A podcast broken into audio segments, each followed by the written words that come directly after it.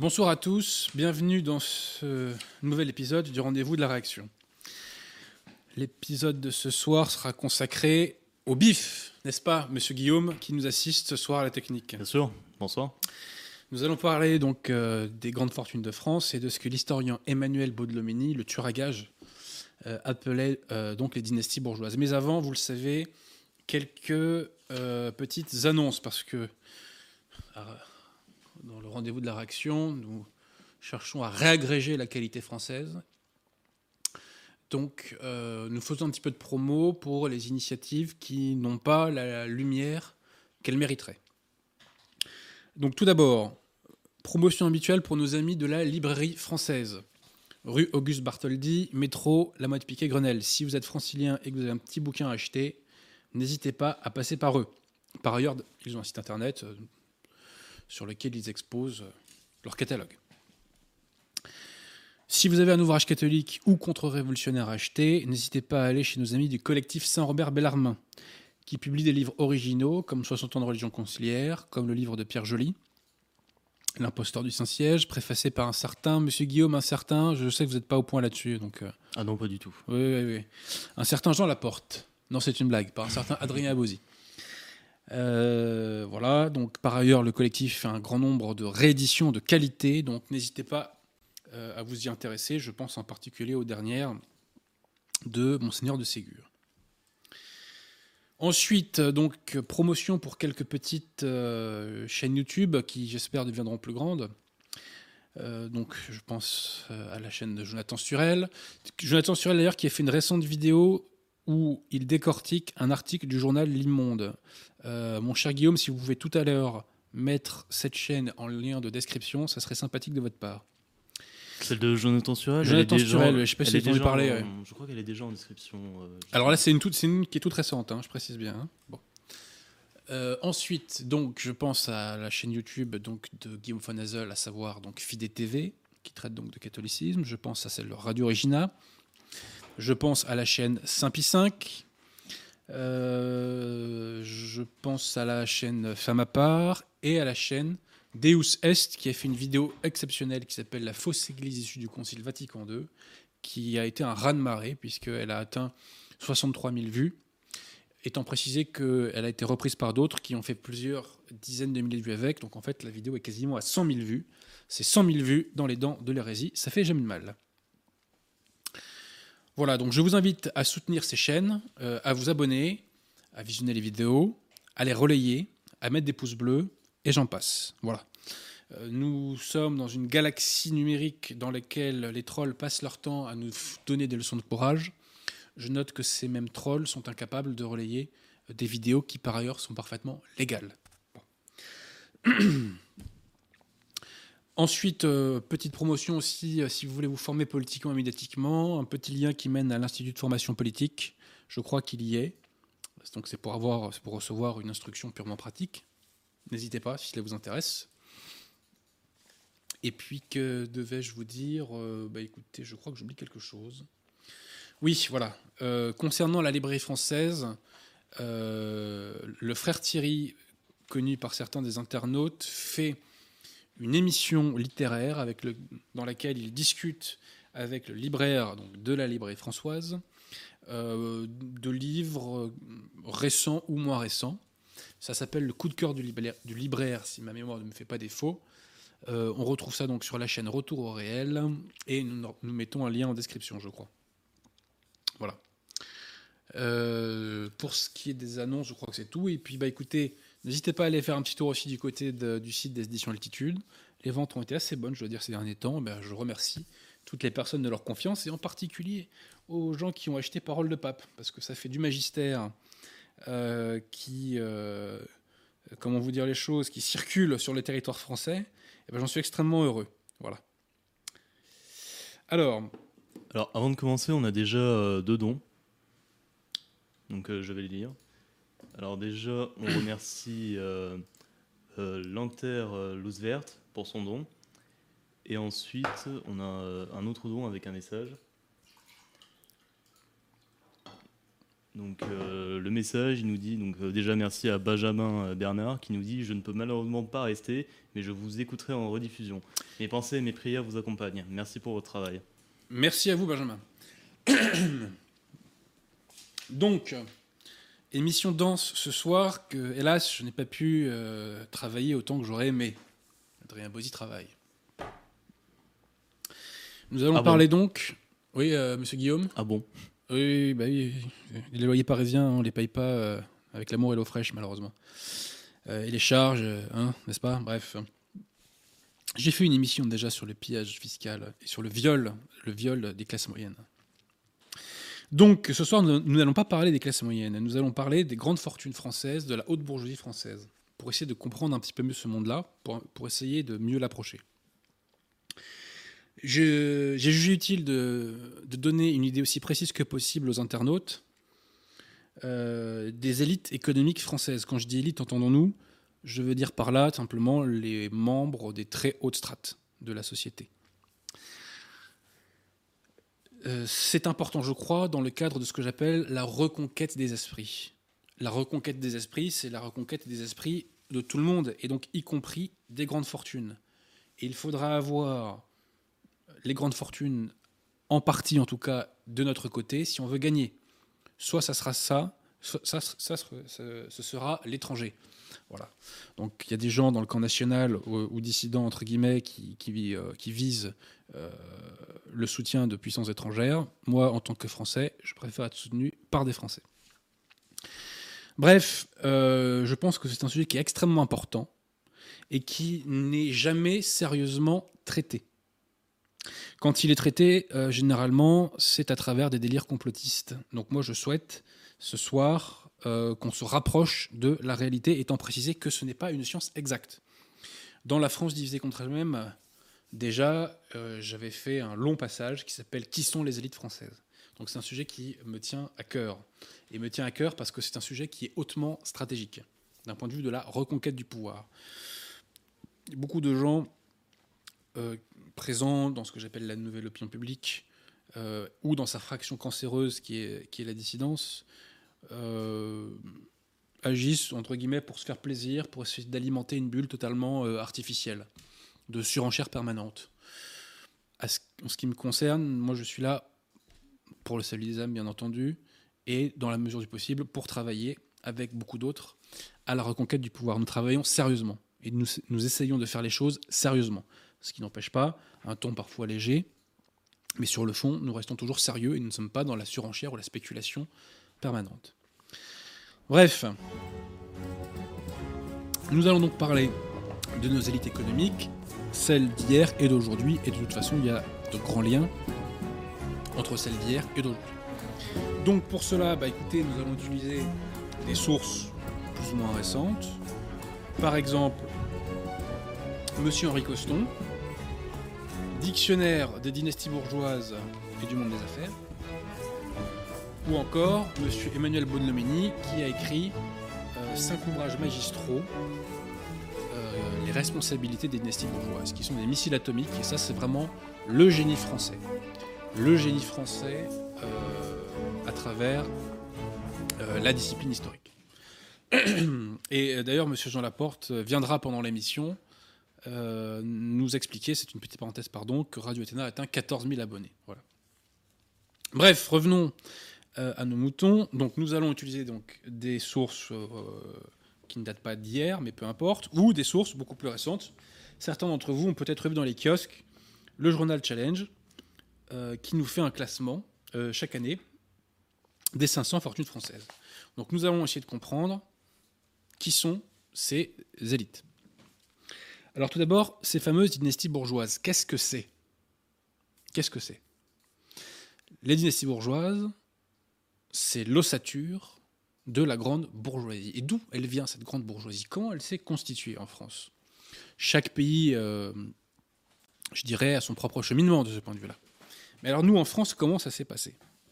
Eh bien écoutez, nous allons euh, nous euh, reporter à ce qu'en dit M. Henri Coston, étant précisé que les analyses de Coston se basent en grande partie toujours sur les analyses de cet historien fabuleux Emmanuel Baudelomeni. Je précise un truc sur Emmanuel Baudelomeni qui est très important, c'est que Emmanuel Baudelomeni euh, venait lui-même de la très très haute bourgeoisie. Par exemple, lorsque Louis-Philippe a quitté la France, il a fait escale, euh, je ne sais plus trop où, euh, en France avant de partir pour l'Angleterre. Eh ben, il avait atterri où? Il avait atterri chez un ancêtre de Baudelomeni. Donc Baudelomeni, c'est quelqu'un qui vient des hautes strates sociales et qui balance, entre guillemets, sur son propre milieu. Voilà, et qui balance euh, pour les intérêts de la France. Donc, citons d'abord, pour connaître l'origine de cette dynastie bourgeoise, citons donc euh, Henri Coston. Coston nous disait ceci. Il n'est pas sans intérêt, croyons-nous, de nous pencher sur ces dynasties bourgeoises qui ont joué et qui jouent toujours un rôle si important dans les affaires françaises. Il n'y a pas si longtemps qu'un président du Conseil, c'était Daladier en l'espèce, parlait des 200 familles. Je reviendrai tout à l'heure sur ces fameuses 200 familles. Et Clémenceau écrivit un jour que le monde d'à présent est toute dynastie bourgeoise, ajoutant que c'est une noblesse aussi. Avec la Révolution et l'Empire, apparurent les dynasties bourgeoises dont la fortune provenait, c'est important, écoutez bien, de la spéculation sur les assignats, les biens nationaux, les fournitures aux armées. Véritables aventuriers de la société nouvelle, écrit l'historien Berceboul, ces hommes, par leur esprit d'entreprise et leur goût du risque, revivifièrent la classe dirigeante. Ils firent, souche de bourgeois. Et ces hommes, très souvent, étaient issus du monde judiciaire de l'Ancien Régime. Baudelomeni l'explique très bien. Je poursuis. Dès le début et sous l'impulsion de Napoléon, parfois sur son ordre, la classe bourgeoise, anoblie ou non par lui, s'est rapprochée de la noblesse traditionnelle. L'empereur cherchait à réaliser une fusion réelle entre l'ancienne classe dirigeante et la nouvelle. C'est à cette fin qu'il fit procéder par Savary, son ministre de la police, à la fameuse conscription des filles, qui conduisit les préfets à faire un inventaire des demoiselles à marier avec signalement physique, intellectuel et moral et précision sur leurs dot présumées et les espérances d'héritage, sur la nature et la situation des biens. Combien d'unions furent alors conclues sans tenir compte des intentions des partenaires et de leurs familles. C'est ainsi par exemple que mademoiselle de Cogny dut épouser le général Sébastiani, mesdemoiselles d'Arberg, l'une le général Klein, l'autre le général Mouton, futur comte de Labo, et mademoiselle de La Rochefoucauld, le comte Aldo Brandini, beau-frère de Pauline de Borghese, la sœur de Napoléon. Avec la monarchie de Juillet, les alliances matrimoniales se multiplièrent, sans contrainte semble-t-il, entre la bourgeoisie d'argent et les deux noblesses, l'ancienne et la nouvelle. Je précise que sous euh, la Restauration, la noblesse s'est requinquée d'un point de vue du patrimoine grâce à la loi euh, dite des immigrés, qui a été un transfert de capital euh, massif en leur faveur. Dès la seconde moitié du XIXe siècle, ces mariages devinrent pratique courante. Le vieux faubourg Saint-Germain ne pouvait plus compter sur les libéralités royales.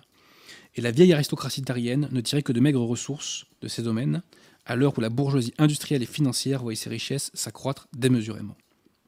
Plusieurs héritiers de grands noms aux revenus insuffisants pour tenir leur rang se résignèrent à troquer leurs titres contre d'opulentes dots, sans trop se soucier de l'origine de la future belle famille, ni même de la manière dont celle-ci s'était enrichie. Balzac a fort bien décrit, a fort bien décrit pardon, ce beau monde, coquiné aux affairistes, épousant leurs filles et s'encanaillant avec cynisme. C'est l'époque où Marguerite de Rothschild épousait Agénor, duc de Gramont, et sa sœur Berthe devenait richesse, princesse, pardon, lapsus révélateur, euh, princesse de Wagram. Je poursuis. Il serait profondément injuste de dire que toutes ces familles bourgeoises ont rompu avec les valeurs traditionnelles. Nous en connaissons qui sont au contraire restés très fermement attachés aux croyances et aux convictions de leurs ancêtres. J'en connais aussi. D'autres, beaucoup d'autres, se sont profondément divisés chaque fois que les intérêts supérieurs de la nation ont été en jeu. Le Front populaire, la guerre, le gouvernement du maréchal Pétain, la collaboration, la résistance, le retour au pouvoir du général de Gaulle, l'indépendance de l'Afrique, le rapprochement avec Moscou ou avec le big business. Elles donnèrent le spectacle de profonds déchirements dans les familles bourgeoises, fermement accrochées au système qui a fait leur fortune. Il n'empêche que la plus grande partie d'entre elles, donc les dynasties bourgeoises, composaient d'éléments de la véritable noblesse, de frais anoblis et de pseudo-nobles, catholiques, protestants, israélites, français de souche ou de papier timbré, liés entre eux par des mariages, par des conseils d'administration et par des connivences politiques, ont envahi les hautes sphères du gouvernement, l'administration, la finance, l'industrie, le commerce. Et aujourd'hui, on assiste à l'abdication de certains de ces grands patrons. Hier encore, si fiers d'assumer leurs responsabilités devant les nouvelles couches technocrates qui se recrutent, dans la majorité des cas, parmi leurs fils, leurs gendres, leurs neveux ou leurs cousins. Donc, voici ces dynasties bourgeoises, et donc, je répète, comment ont-elles fait fortune pendant la Révolution? Euh, pour payer donc les dettes euh, des, différents régimes euh, révolutionnaires, on a vendu les biens du clergé. Biens absolument énormes. Alors les biens du clergé, qu'est-ce que c'était? Bah, Ça pouvait être des terres, tout simplement, mais ça pouvait être aussi parfois euh, des manufactures, ou que sais-je encore, ou des biens, je dirais, quasi industriels. Bon. Et ces biens ont été bradés. Ont été bradés euh, bah, aux personnes qui ont pu les acheter à l'époque, c'est-à-dire en, particulier euh, euh, les banquiers et la bourgeoisie judiciaire. Je, caricature en schématisant, c'est comme si aujourd'hui vous avez une start-up qui est valorisée à hauteur de 1 million d'euros, et ben cette start-up, quelqu'un se pointe et la rachète à 50 000 euros. Voilà, donc c'est une affaire en or massif. Et à l'époque, ceux qui ont fait les meilleures affaires étaient les banquiers suisses, enfin d'origine suisse, protestante, genevois, très souvent, euh, puisqu'ils bénéficiaient d'un cours très favorable. C'est-à-dire que le cours de la monnaie suisse était déjà, à la base, nettement supérieur à celle de la valeur française. Et comme il y a eu une dépréciation de la valeur monétaire via les assignats, eh ben, ces gens-là ont pu se gaver. Et notamment, il y a un, un qui est très connu, c'est le banquier Mallet, qui est un des hommes les plus puissants de France pendant un siècle. Le banquier Mallet, donc, euh, comme d'autres, a, fait une razzia. Il a contribué ensuite, ce banquier, à financer le coup d'État de Brumaire et il a été l'un des principaux actionnaires et régents de la Banque de France. Et sa famille est restée régente de la Banque de France pendant un siècle et demi quasiment. La Banque Malais euh, existe encore, elle a fusionné avec d'autres, notamment la Banque Neuflize, et le groupe a été racheté par une banque hollandaise, enfin par un groupe bancaire hollandais, dont j'ai oublié le nom. Bref, sur la base de la spéculation des assignats, euh, sur la base du rachat des biens nationaux, donc les biens nationaux c'était les biens de l'Église très souvent, euh, donc spéculation sur les assignats, biens nationaux, et aussi toutes les magouilles autour des fournitures à l'armée. Hein, la guerre, ça, coûte, je dirais, au pays, mais ça peut rapporter à des franges de l'oligarchie. Eh bien, ces fortunes se sont constituées. Et Baudelomini, dans ses ouvrages, vous le verrez, raconte l'évolution de ces familles et, euh, je dirais, le, leur influence dans l'histoire de France. Le grand cadeau qui a été fait à ces dynasties bourgeoises sous Napoléon, ça a été la création de cette fameuse Banque de France. Cette Banque de France qui était entre guillemets une banque centrale, mais qui en réalité était une institution privée. Et ces fameuses 200 familles dont on parle, qu'est-ce que c'est? Ce sont les 200 principaux actionnaires de la Banque de France. Et ces 200 principaux actionnaires de la Banque de France élisaient, à échéance régulière, des régents. Et parmi ces régents, on, retrouvait les grandes familles. Hein, donc euh, les Oettinger, euh, les Verne, euh, les Rothschild, les Malais. je crois qu'il y avait le Couteau et Delessert aussi, ça c'est à creuser. Voilà. Mais petite parenthèse, ce sont les banquiers qui ont financé le Coutat de Brumaire qui se sont retrouvés régents de la Banque de France. Pur hasard, bien évidemment. Bien évidemment. Alors, euh, ces dynasties bourgeoises ont une influence très importante sur la, la classe politique, bien entendu, je vous l'ai dit, et ces, dynasties étaient même parfois, euh, je dirais, sur le front euh, politique. Euh, un très grand nombre de ces figures, Henri Coston les relève dans d'autres ouvrages, euh, siégeaient au Parlement. Mais par la suite, par la suite, à partir du fin 19e, début 20e, ces dynasties bourgeoises vont se mettre en retrait. Et d'ailleurs, vous marquerez qu'aujourd'hui encore, à part quelques grandes familles médiatiques, il y a une quasi-invisibilité médiatique des vraies élites françaises. Quasiment. Donc, euh, que va-t-on faire pour euh, les remplacer alors ces, euh, je dirais, ces grands noms des dynasties bourgeoises, que va-t-on faire? On va créer ce qu'on appelle une technocratie. Et c'est là qu'on comprend le rôle de Sciences Po. À quoi sert Sciences Po? Et les écoles qui se sont greffées autour d'elle par la suite, type ENA. Et ben nous, euh, nous le dit si je retrouve bien entendu le passage. Alors, Baudelomini nous dit ceci. Donc, pour créer la technocratie, donc, nous dit-il, les habiles du régime, euh, donc à cet effet, donc dès l'établissement à peu près stable du régime, donc la Troisième République en l'espèce, ils avaient imaginé la création d'une école qui fut, avec quelques modifications dans sa structure, euh, leur grand moyen d'action.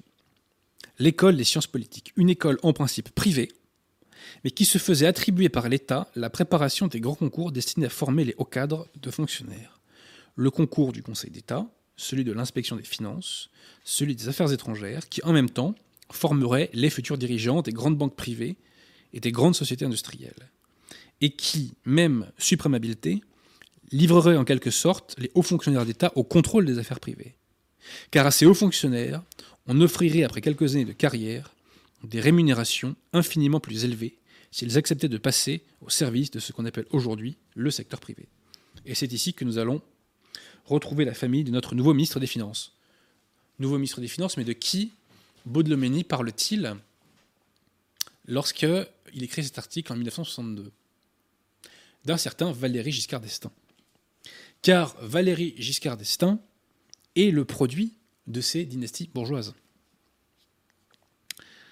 Petite citation.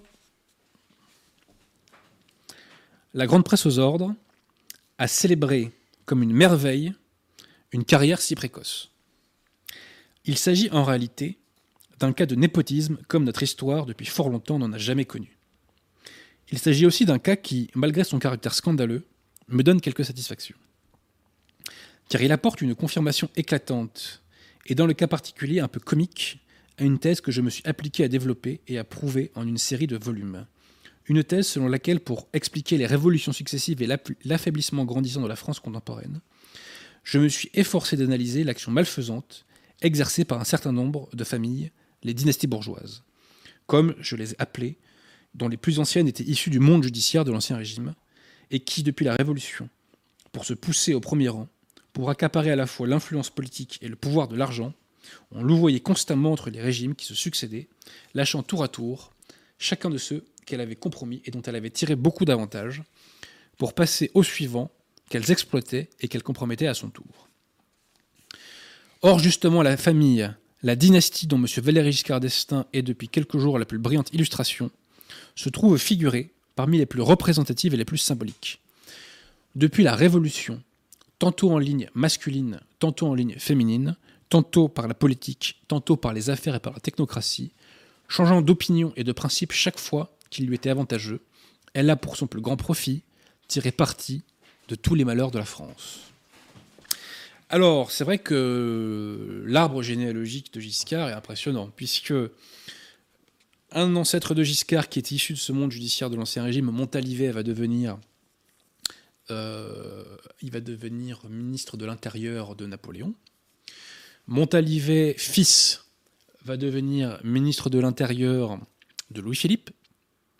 Puis ensuite, ce même Montalivet va euh, être de ces orléanistes qui vont, pour des raisons de business, pencher pour la République.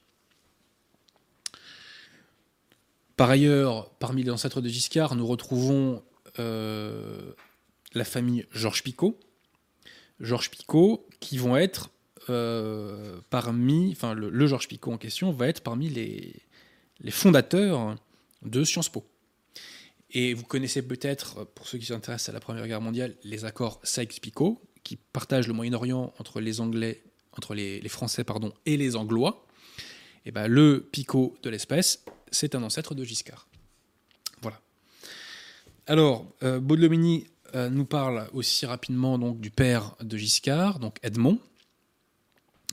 Et sans doute, dans ses divers conseils, il n'est somme toute qu'un haut employé obligé de servir la politique du grand affairisme. Mais il a été admirablement placé pour servir aussi sa famille. son fils Valéry, l'actuel nouveau ministre, n'a eu lui qu'à naître. Avec les appuis que lui donnait son père, avec ceux qu'il tenait de ses cinq générations d'ancêtres, il est entré sans effort à l'inspection des finances. Il a ensuite hérité du siège de député que lui léguait son grand-père Bardou. Et puis, il faisait lui aussi un beau mariage en épousant une demoiselle de Brantès, petite fille des Schneider du Creusot. Alors les Schneider, c'est une ancienne euh, famille, enfin c'est une ancienne, c'était une famille d'industriels qui appartenait donc à ces fameuses dynasties bourgeoises. Donc vraiment, Giscard est l'archétype du produit des dynasties bourgeoises.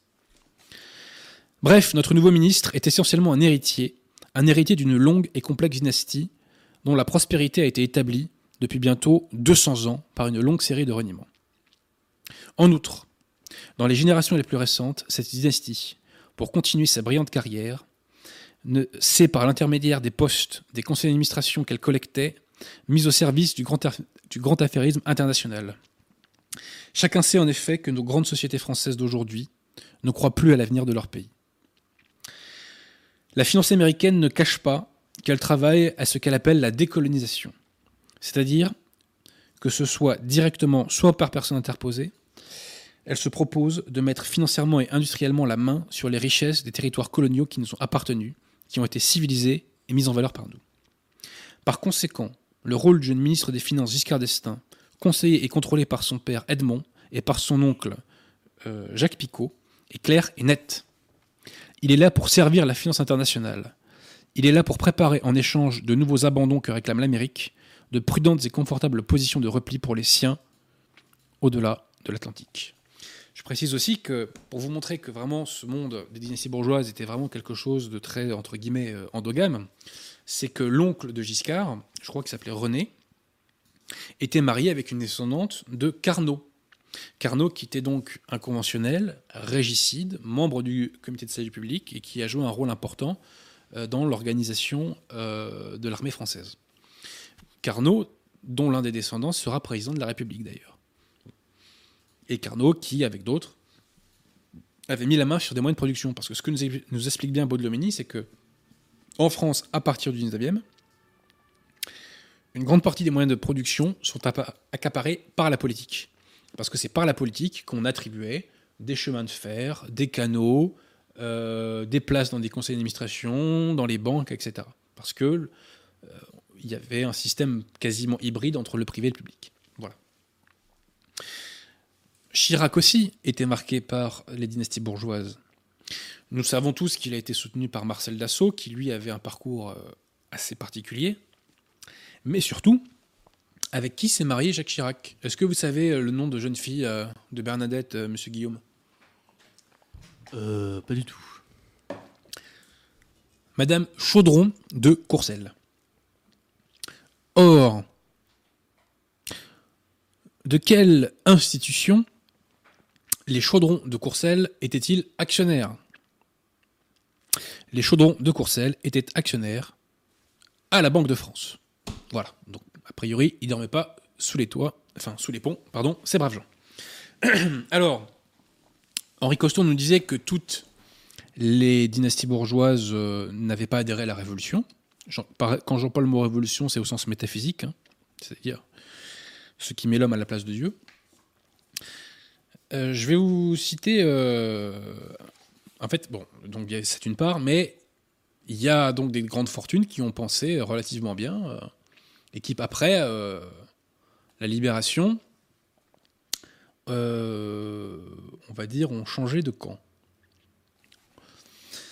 Je vais vous lire l'histoire d'une dynastie peu connue, enfin, croit-on peu connue, en apparence, celle de la famille Schuller. Est-ce que vous connaissez la famille Schuller, monsieur euh, Guillaume? Non, encore une fois, pas du tout. Vous n'êtes pas le seul. Allons-y. Vous allez comprendre.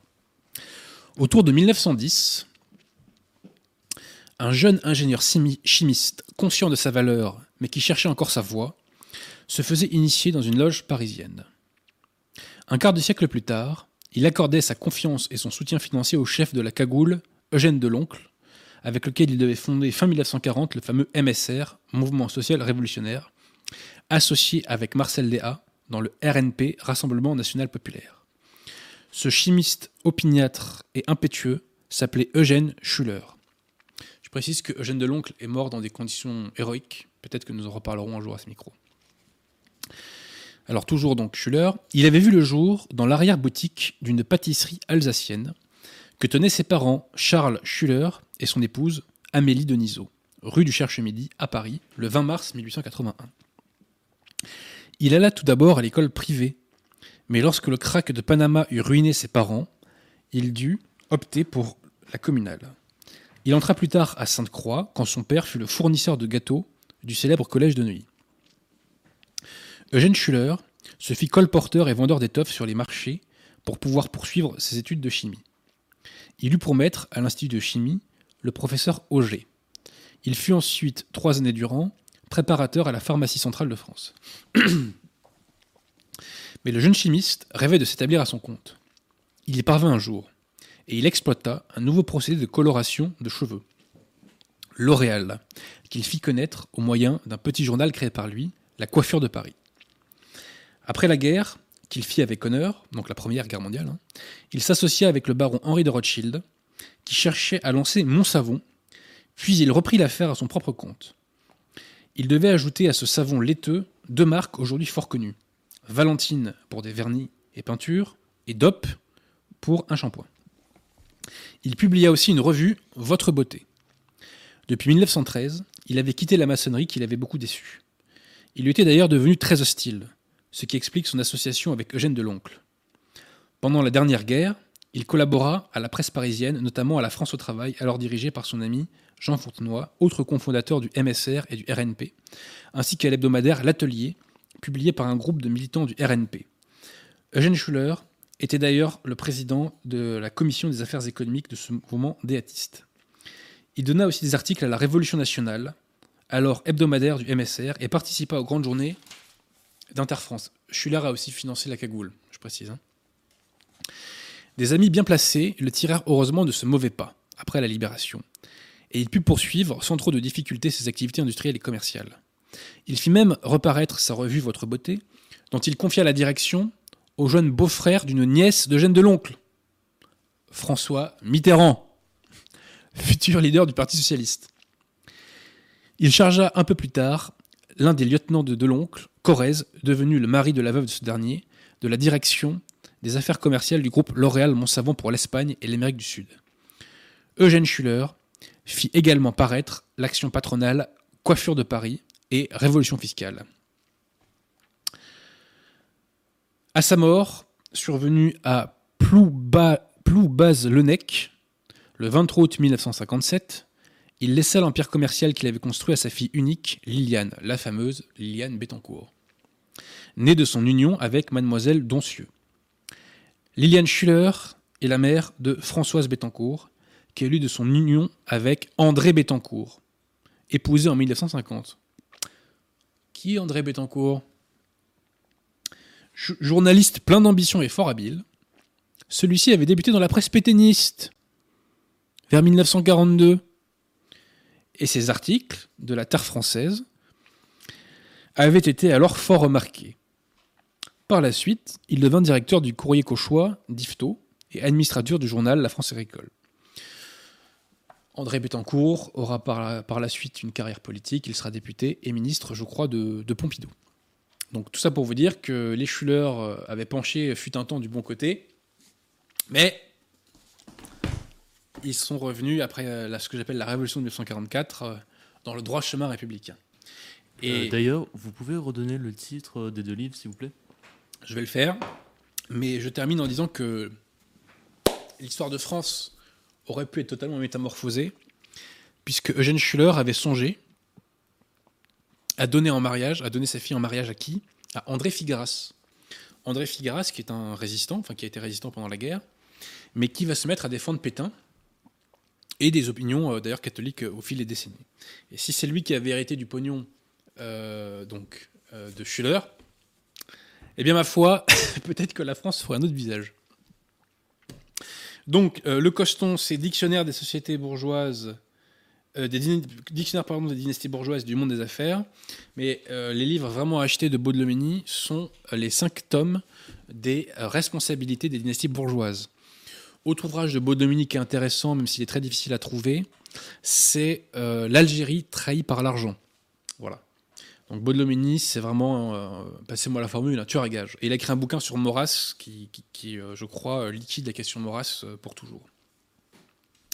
Donc voilà, bah, nous avons à la base ces dynasties bourgeoises qui, bah, qui forment donc le de la grande bourgeoisie et il y a des restes. Il y a des restes à des échelles plus ou moins grandes. Mais le capitalisme n'est pas fait de stagnation. Et au fil des décennies, bien sûr, de nouvelles fortunes sont apparues. Le magazine Challenge euh, nous propose de faire le point à ce sujet. Et il publie donc chaque année le classement des 500 fortunes. Alors je précise euh, d'abord qu'il manque des noms. Il manque des noms.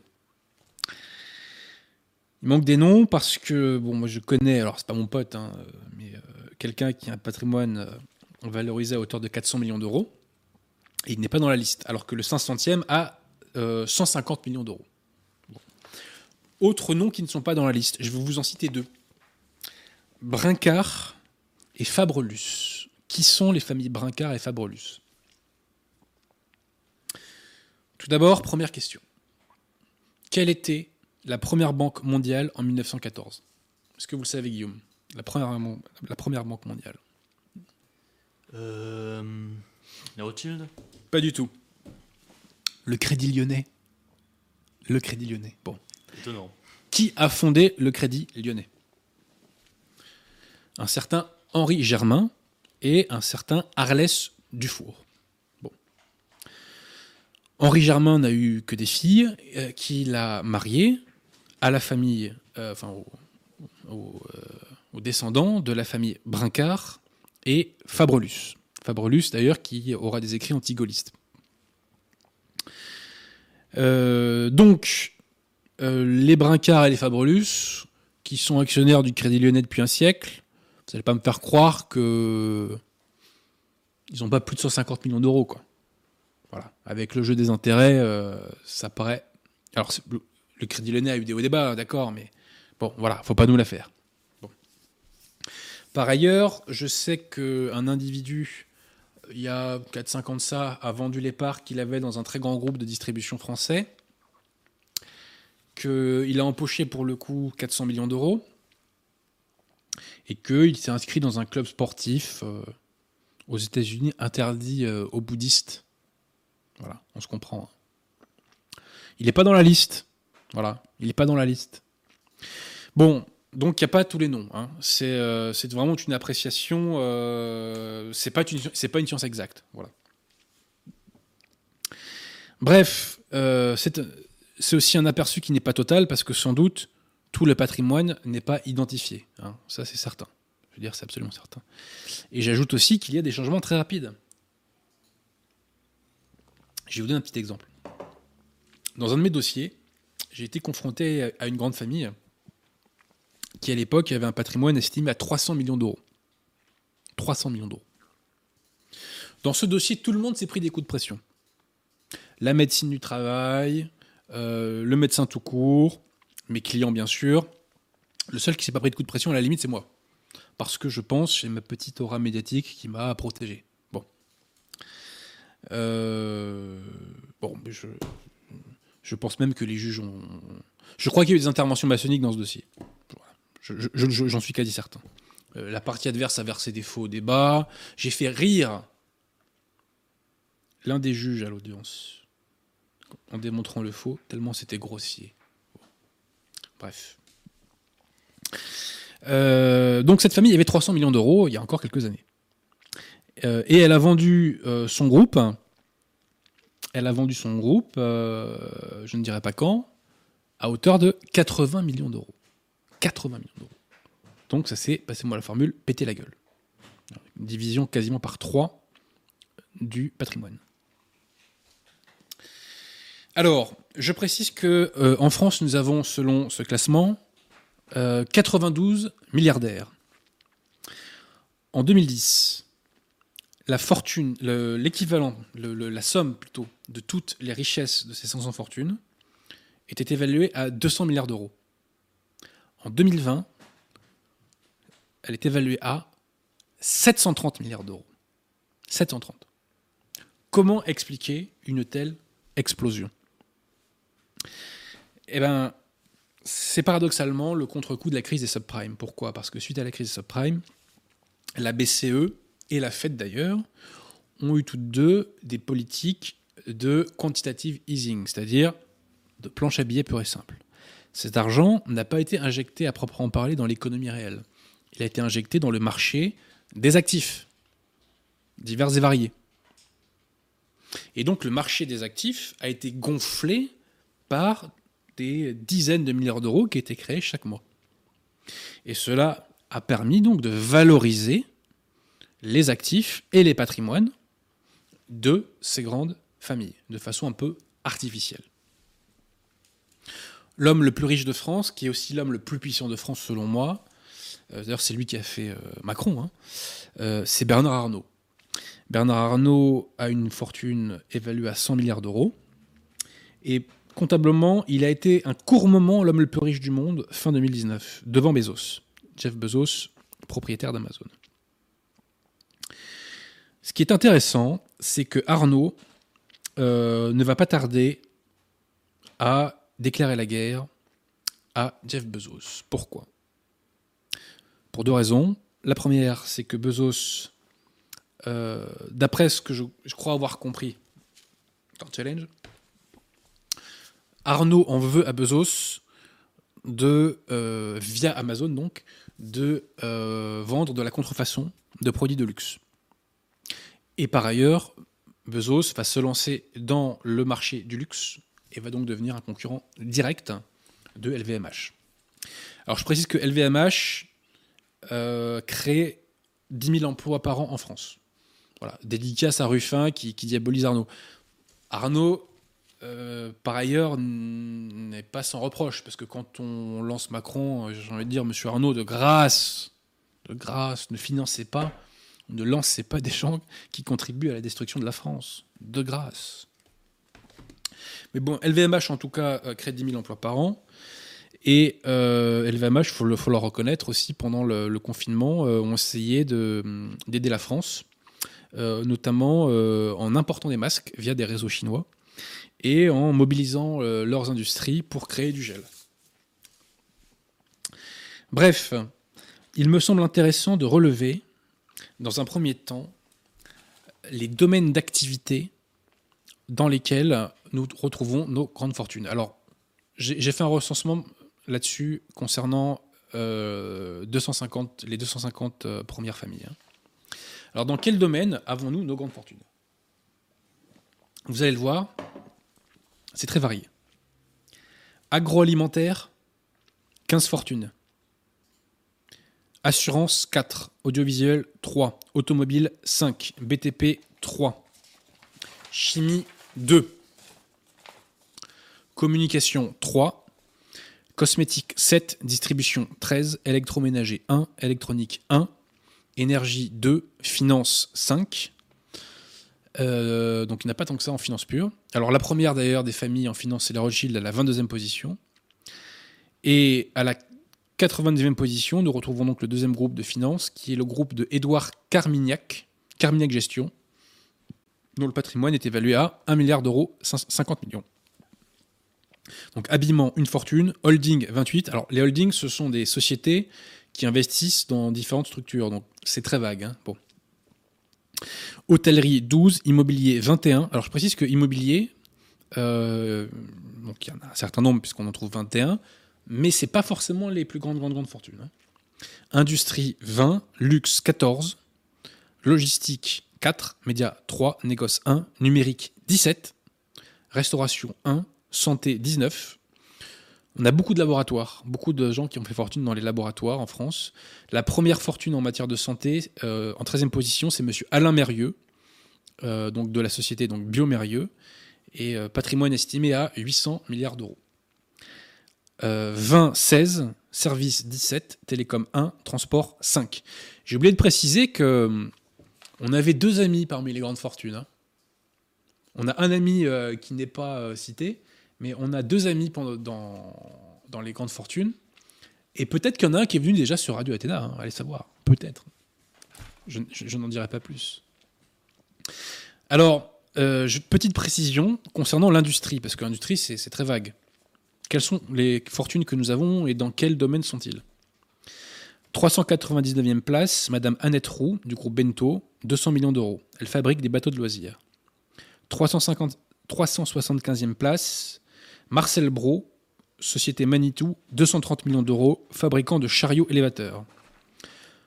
En 308e position, Monsieur Olivier Dolbeau de Air Vance, euh, fortune estimée à 290 millions d'euros, fabricant d'appareils de purification d'air. Euh, à la place 126, nous avons la famille Delachaux, qui conçoit euh, et fabrique des produits et systèmes de sécurité pour des, pour des infrastructures de rail et euh, dans le secteur portuaire. À la place 112, Madame Irène Grosset, du groupe Pochet, fortune estimée à 800 millions d'euros. Euh, que fait-elle, cette brave dame? Elle fait des flaconniers de luxe.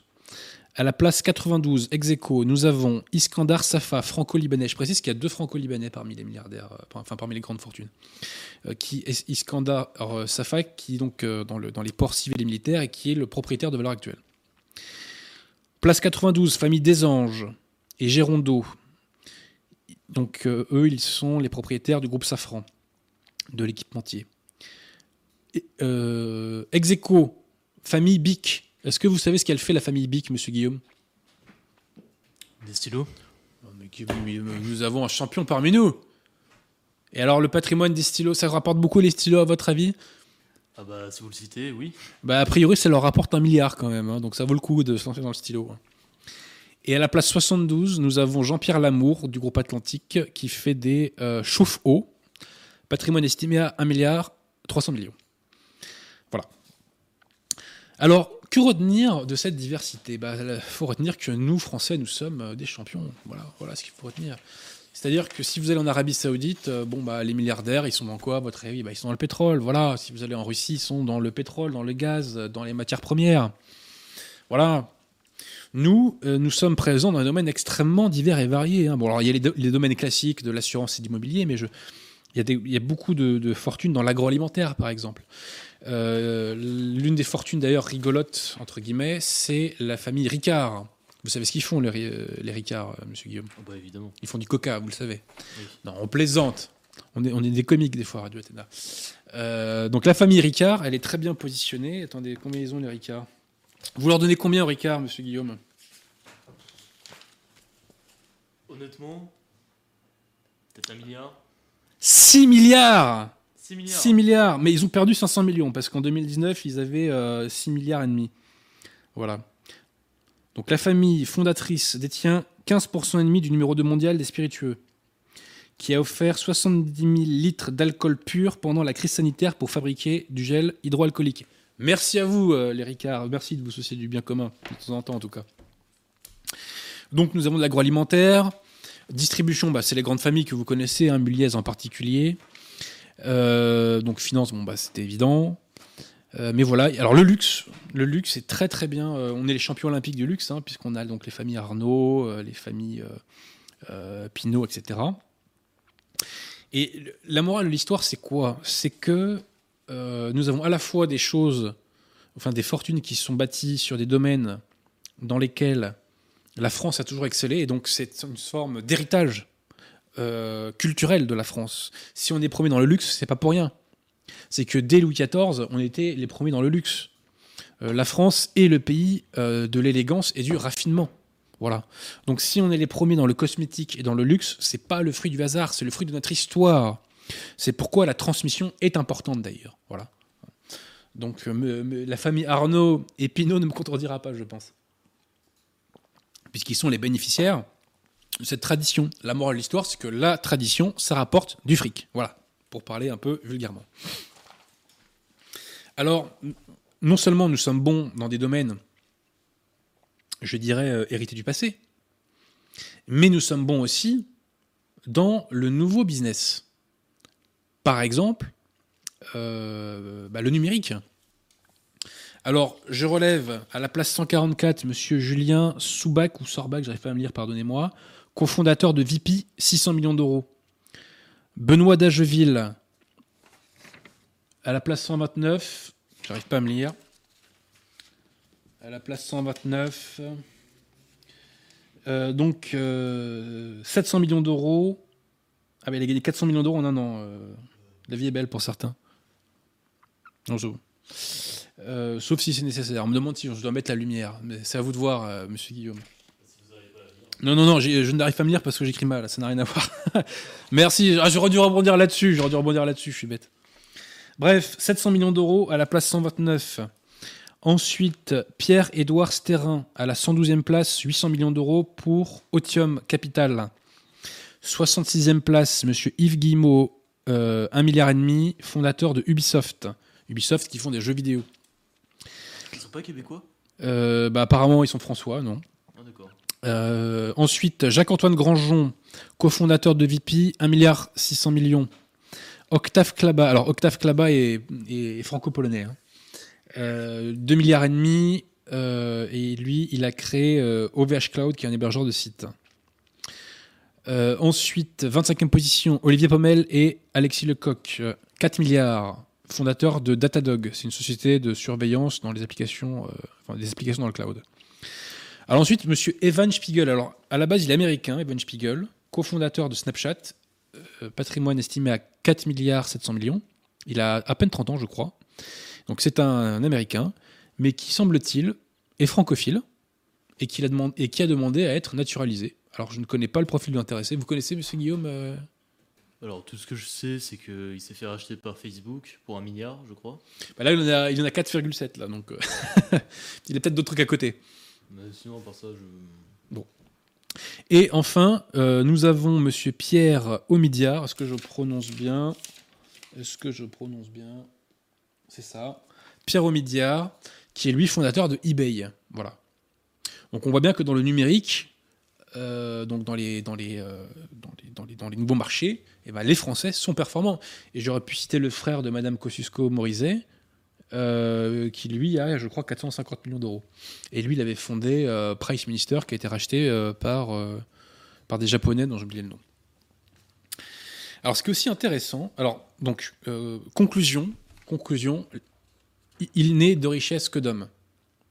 Et que l'économie française est extrêmement dynamique malgré le matraquage euh, réglementaire et fiscal. Eh bien, nous réussissons à générer des hommes d'affaires qui réussissent, qui créent des emplois, qui créent de l'activité, qui créent des produits. Nous sommes un peuple créatif. Voilà. C'est très important. Parce que des fois, on dit oui, les Français comparés aux Anglois ou, euh, aux Allemands, bah, je regrette nous sommes extrêmement performants dans le business, et ce, dans des domaines divers et variés. Des domaines classiques, des domaines hérités du passé, dans lesquels la France a creusé sa spécificité, et en même temps dans euh, le nouveau business. Voilà. Alors aussi, il y a un truc que j'ai trouvé assez intéressant euh, dans la description qui a été faite euh, de ces fortunes, c'est que de temps en temps, dans les petites présentations, on met l'origine régionale de ces régions, de ces grandes fortunes. Alors, je pense, je n'ai pas calculé précisément, mais je crois que ça doit être sur à peu près un tiers euh, des grandes fortunes. Il est indiqué donc euh, l'origine régionale. Donc c'est pas sur les 500 au total. Hein. Donc ce que je dis là n'est pas une représentation, je dirais forcément exacte, mais enfin exacte. Je dirais totalement représentative. Mais quelle est la région dans laquelle il est mentionné le plus grand nombre de grandes fortunes? Monsieur Guillaume, avez-vous une idée? Non. La Bretagne. La Bretagne. Alors, en Bretagne, on relève 11 grandes fortunes. À Grenoble, une. En Franche-Comté, une. Eure-et-Loire 1, Vendée 3, au nord 7, Var 1, Vosges 1, Reims 1, Bourgogne 2, Lyon 3, Bordeaux 4, Champagne 2, Auvergne 2, Nice 2, Grasse 1, Normandie 1, Corrèze 1, Alsace 1, dédicace à la Corrèze, Le Mans 1, La Réunion 2, la Martinique 1. Et comme je vous l'ai dit, on trouve deux franco-libanais. Et on trouve aussi euh, un milliardaire qui a un parcours très original, qui est euh, euh, Moed Altrad, que vous connaissez peut-être, puisqu'il est président du club de rugby de Montpellier. Et Moed Altrad est né en Syrie. Et je crois qu'il avait été plus ou moins abandonné par sa famille. Donc il a quand même un sacré parcours. Alors, qui sont ces grandes fortunes bretonnes? Je pense que vous posez la question, monsieur Guillaume. Oui, tout à fait. Moi, moi, je suis une balance, donc je donne les noms. À la place 207, Jacques Gad du groupe Coffee Gad euh, dans l'hôtellerie. Celui-ci a 400 millions d'euros. Place 199, Joseph Lemaire, groupe Sarmeta, 420 millions d'euros. Ils sont dans les échangeurs thermiques. Place 181, Roland Beaumanoir, du groupe Beaumanoir, distribution. Fortune estimée 480 millions d'euros. Jean-Paul Bigard, du groupe Bigard. Qu'est-ce qu'il fait Bigard, euh, à votre avis? Des blagues. bah, Il fait des abattoirs surtout, 550 millions. Euh, ensuite, place 138, Christian Rouleau, groupe Samsoc, service aux entreprises, 620 millions d'euros. Place 120, Didier Ferré, groupe Ferré Hôtel Hôtellerie, 800 millions d'euros.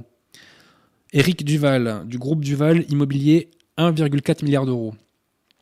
Place 47, Louis Leduf, du groupe Leduf Agroalimentaire, 2,1 milliards d'euros.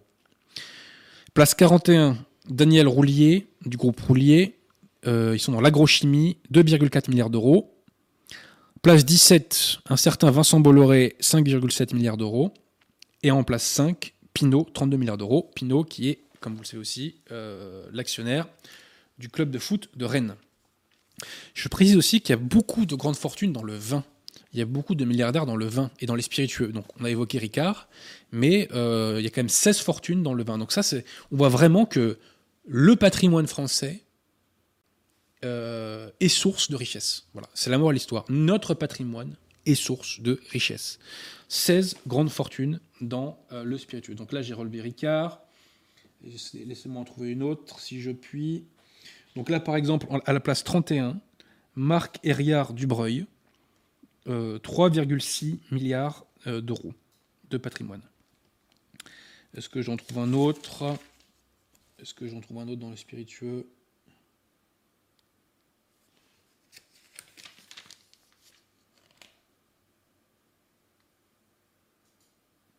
Tac. Bon, là, j'en ai pas sous la main. Ah bah tiens, là.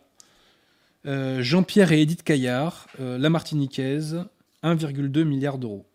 Sachant qu'en 2019, ils en avaient 1,7 milliard.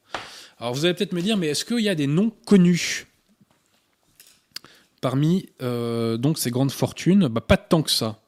Pas tant que ça en vérité. Hein. Et encore, ils sont connus par votre serviteur, mais je pense que le grand public, la plupart du temps, ne les connaît pas. Donc on a évoqué Bic qui est connu, on a évoqué Ricard qui est connu, je vous ai évoqué Altrad, qui est un petit peu connu. Alors sinon, 150 millions d'euros, bah, la famille Nicolin, qui possède euh, le club de foot de Montpellier. Je crois qu'ils sont dans la gestion de, déchets. 185 millions d'euros, nous avons Lagardère, dont nous reparlerons euh, dans un instant. Claude Perdriel, propriétaire du Nouvel Ops. Franck Provost, le coiffeur. Et ensuite, à la 226e place, pour 380 millions d'euros, nous avons la famille Olas. Vous connaissez la famille Olas, Guillaume? Jean-Michel Aulas, ça vous dit rien? Président de l'Olympique lyonnais? Alors ces pauvres Aulas ont eu quand même un gros coup sur la tête, puisqu'ils euh, ont donc 380 millions d'euros en 2020, mais leur fortune était de 600 millions d'euros en 2019. J'ai évoqué Kosciusko Morizet, le frère de Nathalie, qui a 450 millions. Alors là, oui, euh, là on s'accroche là. Hein. Là, tout le monde, tout le monde s'accroche euh, devant son écran. 185e fortune de France avec 460 millions d'euros. Nous avons un comique. Enfin, un comique, on se comprend, parce que les comiques d'aujourd'hui ne sont pas drôles. Un comique, présentateur de télé. Monsieur Guillaume, ça vous dit quelque chose? Présentateur, producteur, comique pas drôle? Euh, Adrien Bozzi Pas du tout. J'aurais bien aimé avoir 480 millions d'euros. Un certain Jacques Esbag. Je connais pas du tout. Un certain Arthur. Vous connaissez pas Arthur? Ah, Ah, c'est plus que c'était la jeunesse. hein. Donc Arthur, que nos, audit- que nos internautes euh, connaîtront, enfin connaissent sans doute, euh, 185e fortune de France. Alors nous avons ensuite la Hugues de Bavrin. C'est une famille du Nord qui, qui est dans la distribution, 480 millions d'euros. Qu'est-ce qui rigole avec la famille de Bavrin C'est que euh, le bras droit de De Gaulle, donc le colonel Passy, de son vrai nom de Vavrin, appartenait à cette famille. Et euh, De Vavrin était membre de la Cagoule. Donc les De Vavrin, à l'époque, étaient proches de la Cagoule. Pierre Gattaz, l'ancien patron du MEDEF, 171e fortune de France, groupe Radial, 500 millions d'euros. Elisabeth Badinter, 162e fortune de France, 525 millions d'euros. Elle, est, euh, dirige, enfin, elle est membre de Publicis. Mais Madame Badinter aussi a eu une mauvaise année 2019 ou 2020 parce qu'en en début 2019, euh, son patrimoine était à 850 millions. C'est-à-dire qu'elle est passée de 850 à 525 en très peu de temps. Nous avons la famille Michelin, 1,3 milliard. Et euh, la famille Peugeot, 3 milliards d'euros. Ginette Moulin. Vous connaissez Ginette Moulin, propriétaire de, avec 3 milliards d'euros, propriétaire des Galeries Lafayette. Marc Ladré de la Charrière, 24e place, 4 milliards d'euros. On a entendu parler de lui lors de l'affaire Fillon. Et enfin, nous avons la famille Vindel, qui est une dynastie bourgeoise. Et euh, balance un truc intéressant dans son troisième tome des responsabilités des dynasties bourgeoises. Baudelomini nous apprend que donc, euh, les Vindel avaient, ils étaient dans l'industrie, dans les forges, et les Vindel avaient euh, des, euh, des mines, euh, je crois que c'était d'acier, en Lorraine. Mais petit problème, les Allemands, dans les premiers combats, ont conquis, donc pendant la Première Guerre mondiale, ont conquis la région dans laquelle il y avait les mines des Vindel. Et les généraux français, ne voulant pas que les Allemands s'alimentent en acier, ont plusieurs fois proposé de pilonner les mines pour qu'elles soient inexploitables au moins le temps de la guerre. Eh bien, à chaque fois, on a empêché, le pouvoir politique a empêché qu'on pilonne les mines des Vindel. Pur hasard, sans doute. La famille de Vindel donc, est encore dans le business et est- Ernest Antoine Sellière, donc l'ancien patron de, euh, du MEDEF, est lié à la famille de Vindel, même si les Sellières en eux-mêmes étaient déjà une dynastie bourgeoise. Et euh, j'avais déjà raconté l'anecdote, je crois, sur le plateau de Radio Athéna. Je la répète, une fois j'étais dans une soirée euh, réseau, et euh, je discute avec un type, plus âgé que moi, qui devait avoir la soixantaine, pas loin. Et je sais plus de quoi on parle, mais il m'attaque là la Révolution française. Donc je me dis, ouais, c'est bien, ce mec-là, intéressant potentiellement. Et puis on arrive au sujet de l'immigration, et moi voilà, je lui dis que je suis un partisan de la remigration. Et il me dit, mais vous comprenez rien, jeune homme, vous comprenez rien. C'est pas comme ça qu'on fait. C'est pas comme ça. Moi, je suis issu de ce qu'on appelait autrefois, il me le dit, il est 200 familles. Alors je dis, ah bon? Et lesquelles Il dit, oh, je vous le dis pas. Mais il dit, mais le pouvoir, ça se conserve. Et comment ça se conserve, ce sont ces mots? Il ne faut pas aller contre le pseudo-sens de l'histoire. Il ne faut pas aller contre. Bref, cet individu ensuite a fermé la bouche pendant toute la soirée, il était proprement inintéressant. Comme sa confession le laissait supposer, si je puis dire. Alors, relevons encore quelques grandes fortunes. Xavier Niel, bon, tout le monde le connaît, Xavier Niel, hein, le boss de Free. 9 milliards. Bon, il a pris 4 milliards en un an quand même. hein. À la 11e place, nous avons Emmanuel Beignet. Vous savez, le boss de euh, Lactalis. Il est passé de 12 milliards à 9,9 milliards. Il vient du Mans d'ailleurs et il a une éducation assez catholique. Dixième place, Pierre Omidia, nous l'avons déjà évoqué, cofondateur de eBay. Neuvième place, Patrick Drahi, mais bon là, à mon avis, c'est un peu euh, surcoté parce que hum, est extrêmement endetté. euh. Huitième place, Pierre Castel, 13 milliards et demi. Ils sont dans le 20, les, les Castel. Et ce qui est très intéressant, c'est que Pierre Castel, lui, c'est un vrai prolo à la base. C'est-à-dire que c'est un fils d'immigrés espagnols qui a bossé dans le vin, dans les vignes, très jeune. Et il vient de tout en bas. Et aujourd'hui, bah, il est tout en haut. À 94 ans, le baron de l'Estac contrôle depuis la Suisse un empire à deux têtes. En France, il est le numéro un du vin. Malaisan, Critère, Listel, Vieux Pape. Il possède 50% du prestigieux Bechevel et le réseau Nicolas. À l'étranger, il est le numéro 2 de la bière en Afrique, avec son partenaire sud-africain Abinbev, qui détient 20% de son groupe. Il a aussi de l'immobilier professionnel en Espagne et au Portugal. En septième place, nous avons les Dassault qu'on ne présente plus. À la sixième place, nous avons Gérard Muliez, qui a 26 milliards d'euros. L'année dernière, il en avait 32. Comme quoi, oui, ça va, ça va et vient très rapidement. Hein. À la sixième place, nous avons, enfin la cinquième place, pardon, nous avons François Pinault avec 32 milliards. Alors, qu'est-ce qu'ils nous disent? Ils nous disent malgré un recul de 15% des ventes du groupe de luxe au premier trimestre, la fortune de ses principaux actionnaires a augmenté de près d'un quart en un an. Et Kering, avec son, important, avec son impressionnant pardon, portefeuille de marque, bénéficiera du rebond post-Covid. La famille possède par ailleurs d'autres actifs comme la maison des enchères Christie's, euh, de la dette industrielle et un beau patrimoine viticole. En numéro 4, nous avons L'Oréal, donc euh, Françoise Bettencourt, issue donc de Eugène Schuller. En numéro 3, nous avons Alain et Gérard Wertheimer, du groupe Chanel, donc dans le luxe. Numéro 2, famille Hermès, dans le luxe. Et numéro 1, LVMH, toujours dans le luxe. Donc dans les 5 premiers, nous avons 4 groupes qui sont dans le luxe. Donc là, je fais un calcul rapide. Je vous ai dit tout à l'heure, les 500 premières fortunes font 730 milliards. Bernard Arnault plus Hermès, on est déjà à 155. Plus 50 euh, millions des Wertheimer, on est déjà à 205, 208 même, puisque c'est 53. 208, 208, 230, plus donc 260 avec les Pinots.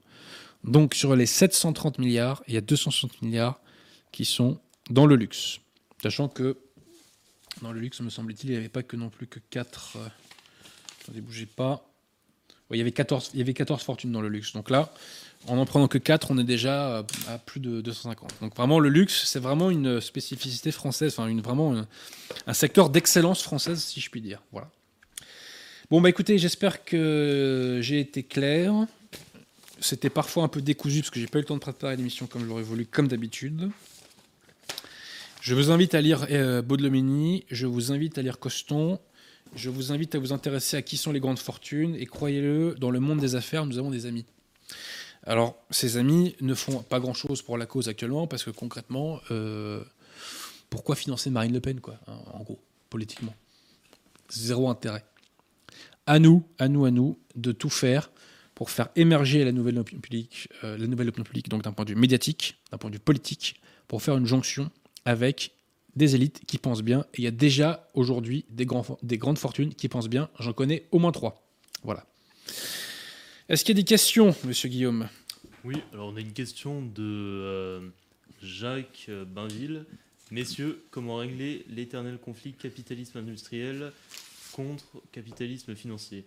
Que faire pour briser le parasitisme de la finance et des spéculateurs qui nuisent à l'économie La question est mal posée parce que le capitalisme industriel et le capitalisme financier, ils sont complètement euh, entrecroisés, entrecoupés. Complètement. Hein. Donc euh, ça, c'est une vision un petit peu schématique des choses, je dirais. Hein. Et j'ai oublié de dire une chose aussi, pourquoi Bernard Arnault et les groupes de luxe aussi ont cartonné, c'est grâce à l'ouverture des marchés asiatiques. Hein. Ça explique une partie de leur fortune récente, enfin de l'explosion, je dirais, de leur fortune récente. Mais sinon, bon, euh, les industriels euh, sont euh, vraiment. ce sont des mondes qui s'entrecoupent. Hein. L'industrie et la finance. Hein. Donc on a aussi une autre question, pareil, de Jacques Baville. Monsieur Abosi et Guillaume, comment lutter contre l'influence néfaste des doctrines économiques anglo-saxonnes qui sévissent dans nos écoles de commerce et visent la destruction de notre modèle Alors, vous savez, ça c'est une question euh, bon, qui, a son intérêt, mais qui est assez long aussi, encore une fois, de la réalité, ou plutôt qui caricature un peu. C'est-à-dire qu'en gros, dans nos écoles, euh, on nous enseigne euh, des choses plus ou moins libérales. Sauf qu'en pratique, la France, c'est 55% de prélèvements obligatoires. C'est-à-dire que 55% de la richesse, euh, enfin, la moitié de la richesse créée euh, est pompée par l'État. Parce que ça, c'est une société qui correspond aux critères de ce qu'on appelle le libéralisme d'un point de vue économique. D'ailleurs, on est euh, devant la Chine. Oui, oui, non, non, mais on est l'État le plus communiste au monde. hein. Ouais. Euh, la France est un pays communiste. C'est pas un pays libéral. De quoi est-on le plus proche? De l'URSS ou de Ronald Reagan? Bah, On est beaucoup plus proche de l'URSS. C'est évident. C'est évident. Euh, on est pompé en permanence. Pourquoi, d'ailleurs, euh, sommes-nous pressurés fiscalement? Pourquoi? Pour financer le grand remplacement. C'est tout. S'il n'y a pas d'argent pour l'éducation nationale, pour les universités, pour les hôpitaux, pour l'armée, pour les infrastructures, pour le patrimoine, et j'en passe, et des meilleurs, c'est parce que des sommes absolument gigantesques sont consacrées au financement du grand remplacement. Et je chiffre ça, pour ma part, à au moins 100 milliards d'euros. Voilà. On en reparlera peut-être dans une future émission, quand j'aurai lu le livre de Charles Prats sur la sécurité sociale. Est-ce qu'il y a d'autres questions, monsieur Guillaume? Euh, oui, on a une question de Ours Blanc. Pourquoi autant de grandes familles bourgeoises sont-elles autant anti-françaises? Alors, elles ne sont pas à proprement parler anti-françaises. Il y en a hein, qui le sont. En fait, elles sont anti-françaises. Pourquoi? Parce qu'elles adhèrent à la révolution. Elles adhèrent à la métaphysique de la révolution. Tout simplement. Tout simplement. Donc, concrètement, euh, ces familles bourgeoises se sont laissées porter par l'histoire pour certaines d'entre elles. Alors déjà, euh, rappelons quand même que Coston lui-même nous dit que ce n'était pas le cas de toutes. hein. Mais un nombre important d'entre elles sont portés par le vent révolutionnaire de l'histoire. Or, pour faire la République des Lumières, il faut défaire la France, tout simplement. Voilà. Et en 1944, il y a eu une épuration qui fait qu'un certain nombre de grandes fortunes françaises qui étaient euh, du côté de la contre-révolution, en raison de cette révolution, eh bien, euh, euh, se sont ralliés, je dirais, au camp de la Révolution. Et l'exemple le plus frappant, c'est celui euh, de, euh, bah, justement de Jean Schuller, voilà, qui finance la cagoule et qui soutient Pétain, euh, mais qui, après la guerre, bah, en est réduit à soutenir Mitterrand. Quoi. Voilà, tout simplement. Donc, l'industrie aussi, il faut dire aussi, euh, pendant le 19e, euh, je crois que dans la France divisée contre elle-même, j'ai une citation de Coston d'ailleurs euh, qui est pas mal à ce sujet, a été du côté de la Révolution. Voilà. Parce que ça permettait de. Euh, Il y, a eu une- alliance tacite entre les forces de la Révolution et l'industrie pour désinguer l'ancienne économie davantage agricole portée par des nobles qui étaient beaucoup plus catholiques que euh, le bourgeois de base, je dirais. Voilà. Donc il y a à la fois des raisons d'opportunité historique et à la fois un laisser-aller par rapport à ce qui est que, ce qui semble être, je dirais, les grands vents de l'histoire. Mais, je vous l'ai dit, ce n'est pas une généralité. Et il y a des grandes fortunes qui pensent bien. Après, la difficulté, c'est qu'elles ne font pas grand-chose, la plupart d'entre elles, parce qu'il n'y a pas de débouché politique, parce que Marine Le Pen n'est pas un débouché politique sérieux. Vous ne pouvez pas demander aux gens de prendre des risques pour Marine Le Pen, c'est pas possible. Donc, euh, donc voilà. Est-ce qu'il y a d'autres questions, euh, monsieur Guillaume? Oui, il y en a. Mais euh, avant ça, on a un don à lire. Enfin. Alors, je prépare ça.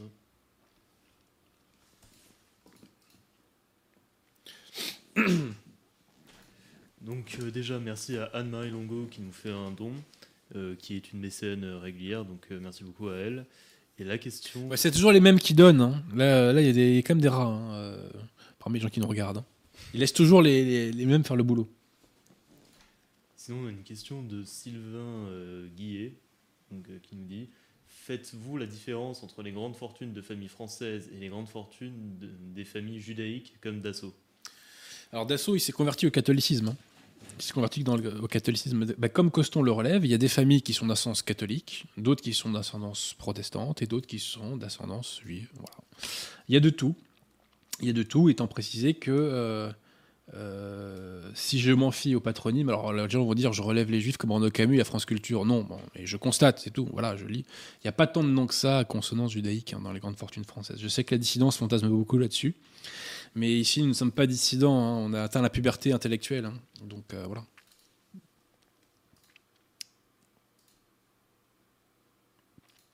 Est-ce que nous avons d'autres questions, monsieur Guillaume? Euh, oui. Alors, on a euh, Marwan Alami qui nous fait un don.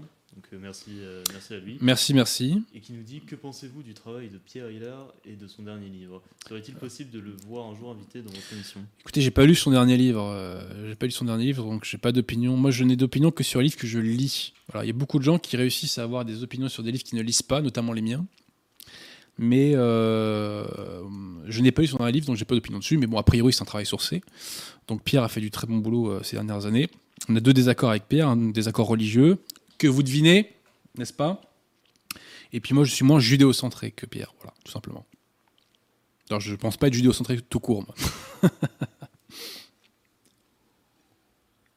Est-ce qu'il y a d'autres questions, euh, monsieur Guillaume? Non, ce sera tout. Bon, bah écoutez, on va pas faire de zèle, parce que je suis fatigué, n'est-ce pas? Ça arrive. Mais je remercie euh, les, euh, les auditeurs de Radio Ethéna. Euh, si la Providence le veut, je ferai une dernière émission euh, la semaine prochaine.